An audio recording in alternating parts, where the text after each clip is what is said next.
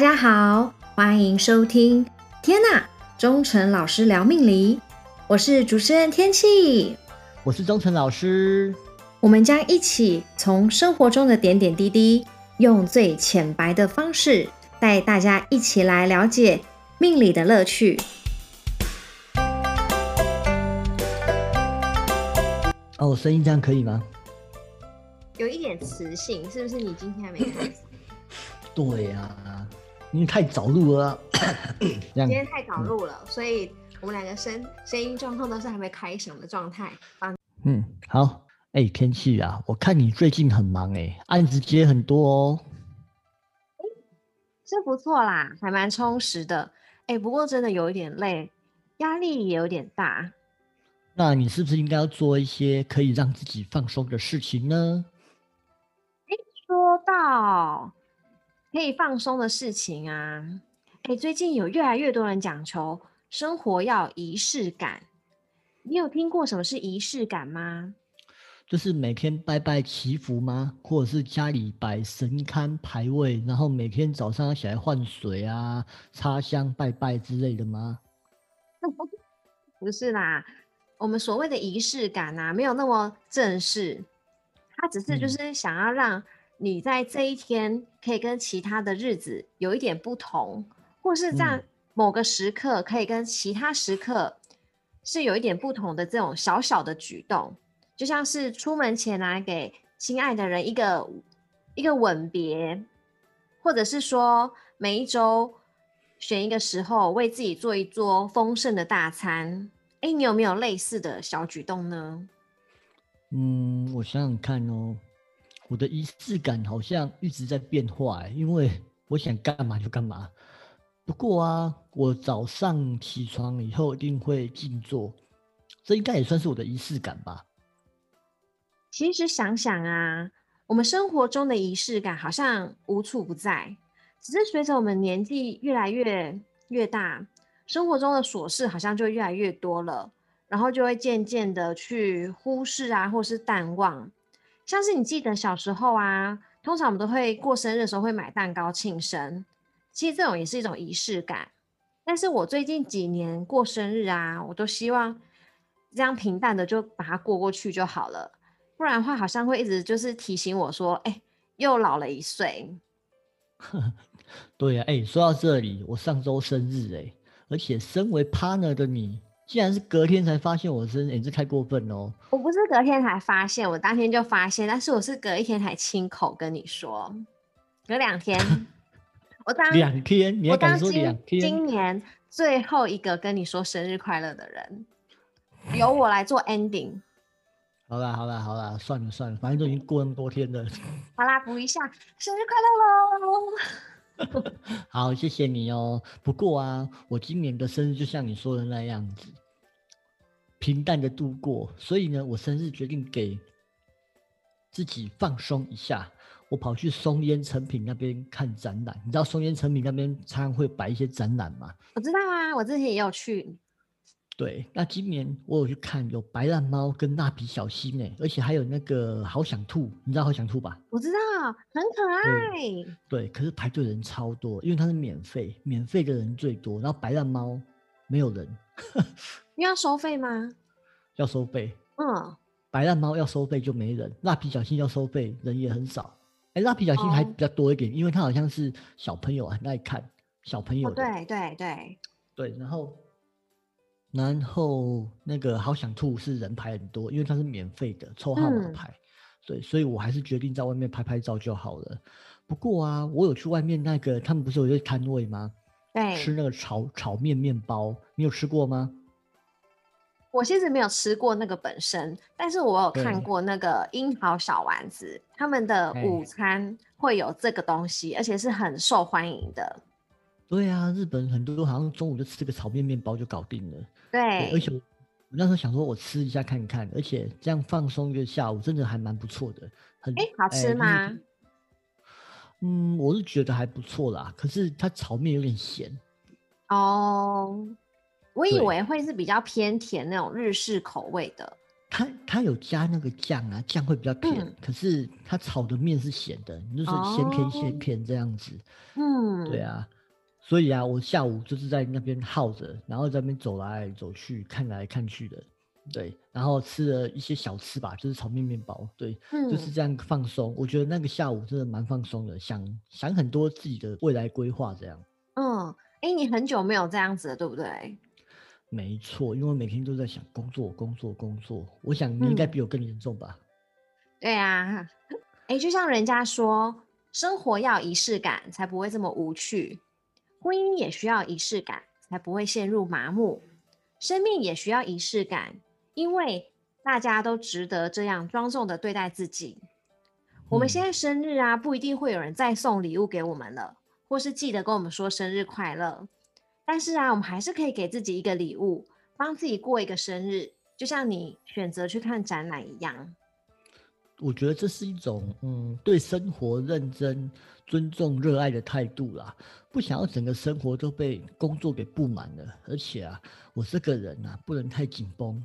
一旦紧绷，我就紧张；一紧张，我什么事都会做错了。所以要多放松自己。哎、其实我觉得我很少看过你显露出你紧张。哎，因为我这个脸的关系吗？还是怎么样？你是说你就是会把你的紧张藏起来吗？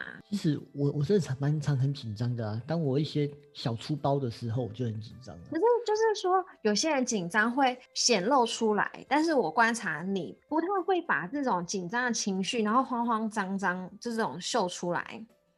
哦，因为我只要跟一紧张，我什么事嗯都会更做不好，我更不用想去做危机处理。当我会紧张，一定是我出错的时候，或者是我嗯讲一些就是伤人的话或什么的，因为太紧张了，很多事情就会比较冲动一点。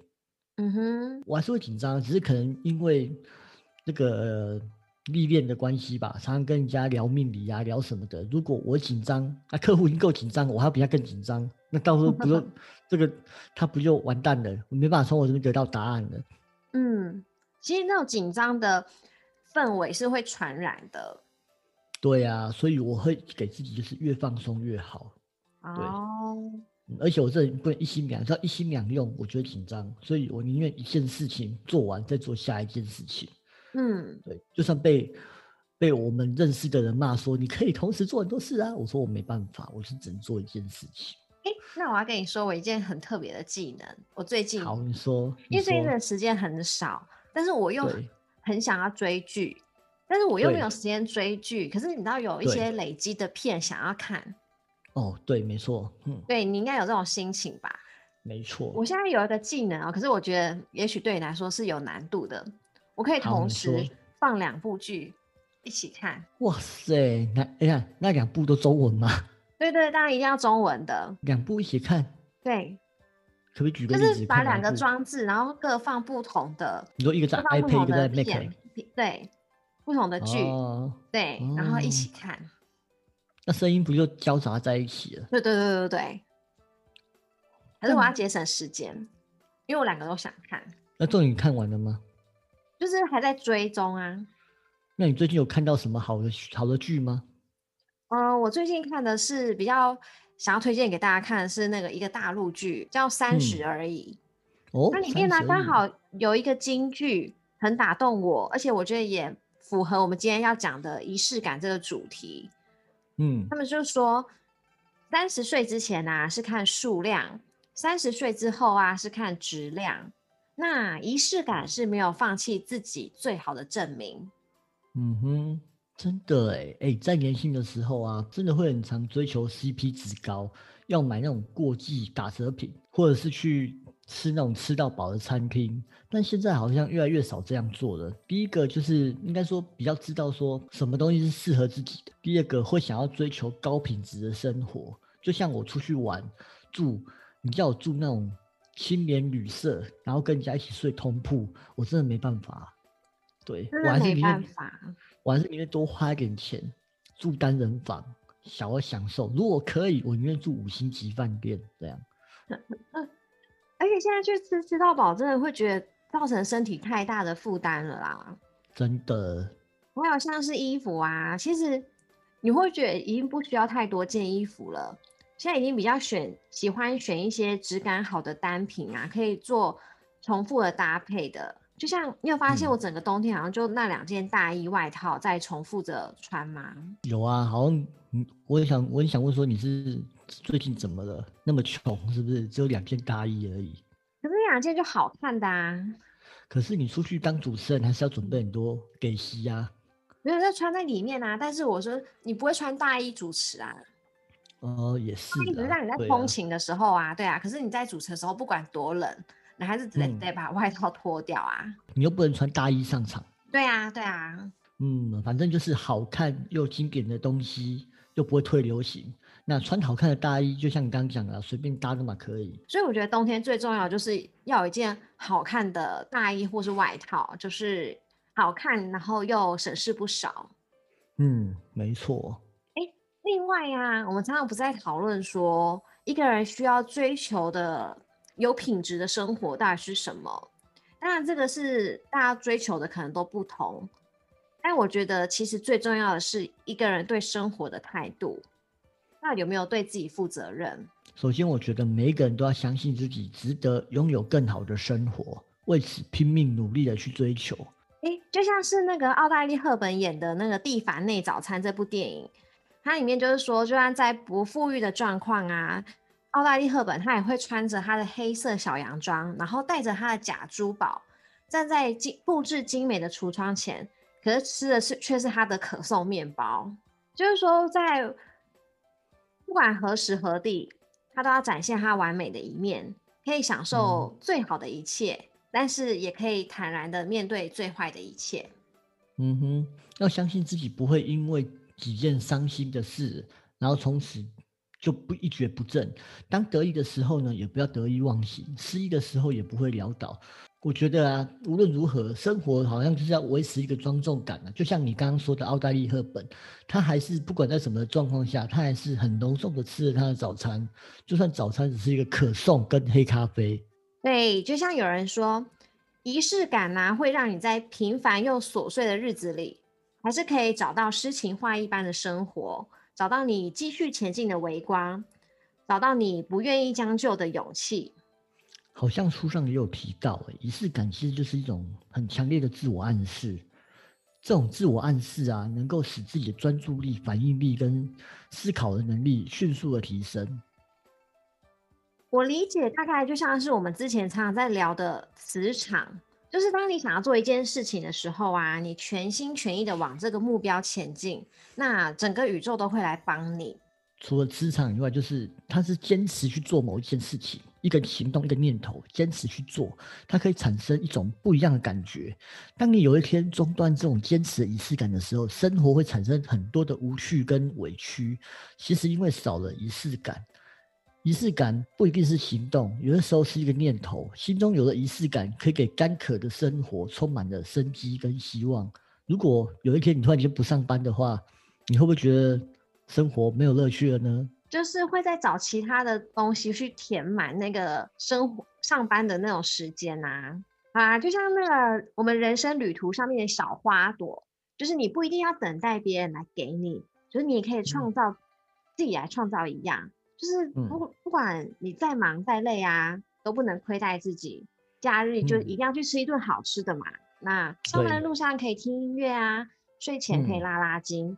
其实都是嗯保持生活中有一些仪式感的方法。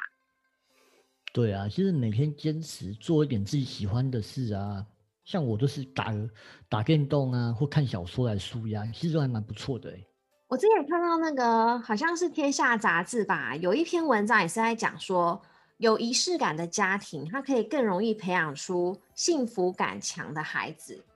怎么说？就像是现在快要过年了，对不对？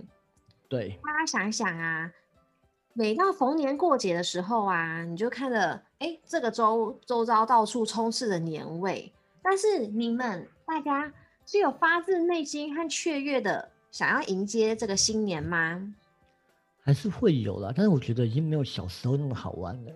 那时候啊，还会放鞭炮啊，领红包啊，然后大家去买一些年菜啊，吃吃东，就是红包拿了又去买一些玩具啊什么的，然后去亲戚家去走村啊，就继续领红包。对，那时候就是很期待过年，因为红过年就有红包拿，红包拿就可以去买买一些东西来玩。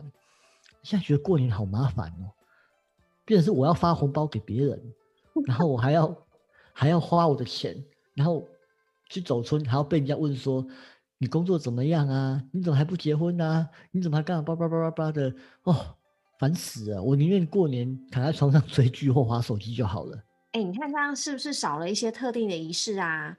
就慢慢的，我们就对这样的节日就开始失去了兴致。好像这个节日就只是一个普通的假期而已。没错，而且我觉得，因为我们年龄的成长，那个仪式感也会跟着不一样。嗯，会开始慢慢淡掉了。就像小时候，我的仪式感就是去领红包、花钱，然后现在长大，仪式感是我要发红包给我的侄子侄女们，然后我要赔钱，不一样的仪式感的。所以啊，其实想想我们这一生啊，有很多经历，很多的仪式感。出生以后会有满月酒的派对，一岁以后还会有抓周，然后一年中有春节、端午、中秋，还有情人节，结婚还有婚礼，又有结婚纪念日，等过世还有追思会，很多很多不同的仪式。但是这些种种的传统节日或仪式啊，它其实就是教我们，就是要学会感恩啊，或是有要有责任心啊，就这些东西就会植入我们的大脑，然后让我们获得一种。庄严感，或是一种精神上的安慰，还有就像是说帮小孩子庆生啊，大家晚上全家人一起在餐桌上用晚餐，然后聊一整天发生的事情，或者是说纪念日啊，去拍一些全家福等等，这种家庭仪式感啊，其实都可以培养出这这种小孩，他也会有比较强烈的幸福感。哦，没错，所以啊，虽然说。我们长大了，但是呢，我们还可以自己营造自己的幸福感。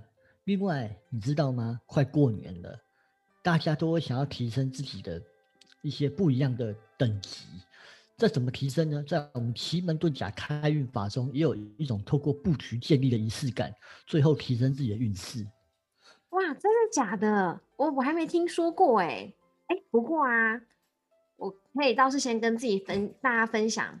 我自己的小小的仪式感，就是我睡前会涂我自己喜欢的味道的乳液，这样睡觉的时候就可以带那种香气入睡。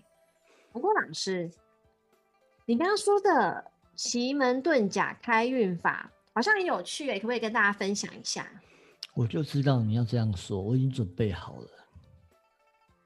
哇，老师有好货要跟大家分享了哦，赶快记下来哦。好，因为啊，农历年过后就是牛年了，然后我们就是称为辛丑年。如果想要好运的话，可以在这一整年，你只要想到的任何一个时间，比如说你只要心情不好或怎么样，你都可以往你所在地，比如说我今天呃跟情跟情侣吵，就比如说情侣吵架，或者说你今天跟老板没送不爽。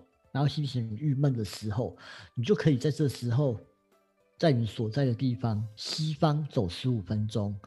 如果那边有咖啡厅的话，就去那边喝一杯咖啡。如果没有咖啡厅，你可以先带着水壶，里面装满的水，然后去那边，然后往西方走十五分钟。十五分钟，我不管那边有什么，你们自己去解决。就是西方那边，然后找个地方坐下来，有咖啡厅就喝咖啡，没有咖啡厅就直接。拿着自己的水喝，就这样，就这么简单。对，很简单吧？老师，还有吗？我们还可以做哪一些事情啦，来帮新年来开运一下，也算是我们在新的一年一开始都要有的仪式感。当然有啊，像我们大扫除就是个仪式感啊。你会大扫除吧？对对对，会啊。对啊，那所以在今年大扫除，你要特别注意几个地方哦。好，在今年要注意家中的东北方不能有垃圾。废弃的线圈还有堆积物，那些东西呢？如果你今年东北方有这些东西的话，然后你没有去处理，或是继续堆积的话，你会让自己的脾气变得很暴躁，然后思虑会很不清楚，而且会比较容易紧张。那个是指特别指牛年吗？对，今年。对，就是牛年，然后在家里的东北方要保持干净。没错。那还有没有其他的方位也要特别注意一下？有，另外还有家中的南方不能放小颗粒的东西，比如像水晶、或者是有些人会在那个南方会摆项链啊，或者是小的物品。如果今年南方有这些东西的话，会让自己在工作上或待人处事上容易犯错，比较严重就是讲错话，会常会有一些言不由衷的感觉。所以啊，要清理这些物品，大家要特别注意一下。那如果我们想要来做个布局，来个新年新气象的话，那老师还有什么好的建议吗？嗯，当然有喽，可以准备一个黄色的水晶放在西北方。西北方的话可以旺财，或者是可以放一幅画在东南方，提升自己的贵人运。哦，什么样子的画？呃，可以放那种花团锦簇的画，花团锦簇就是丰盛的意思。那丰盛牡丹呐那一种的，对不对？对，那种画呢比较容易会有招桃花，哎，不是招桃花，桃花也可以啊。如果今年你没有。没有对象，你也可以招桃花，可以放在那边，还可以招贵人。嗯哼，对。那或者是那种大船出海的画，那可以招财哦。哦，大船出海哦。好，来找一下。那我现在跟大家简单做个结论，我整理一下老师刚刚说的，然后老师再确定一下我是不是真的有理解了。首先呢，我们在牛年的时候呢，要记得，如果你当如果你想要沉浸一个人。可以放松的状况下的话，你可以从家里出门，然后找西边，往西边走十五分钟。如果那边有咖啡店啊、咖啡店啊、早餐店啊，你可以去那边休息一下，吃吃东西、喝东西。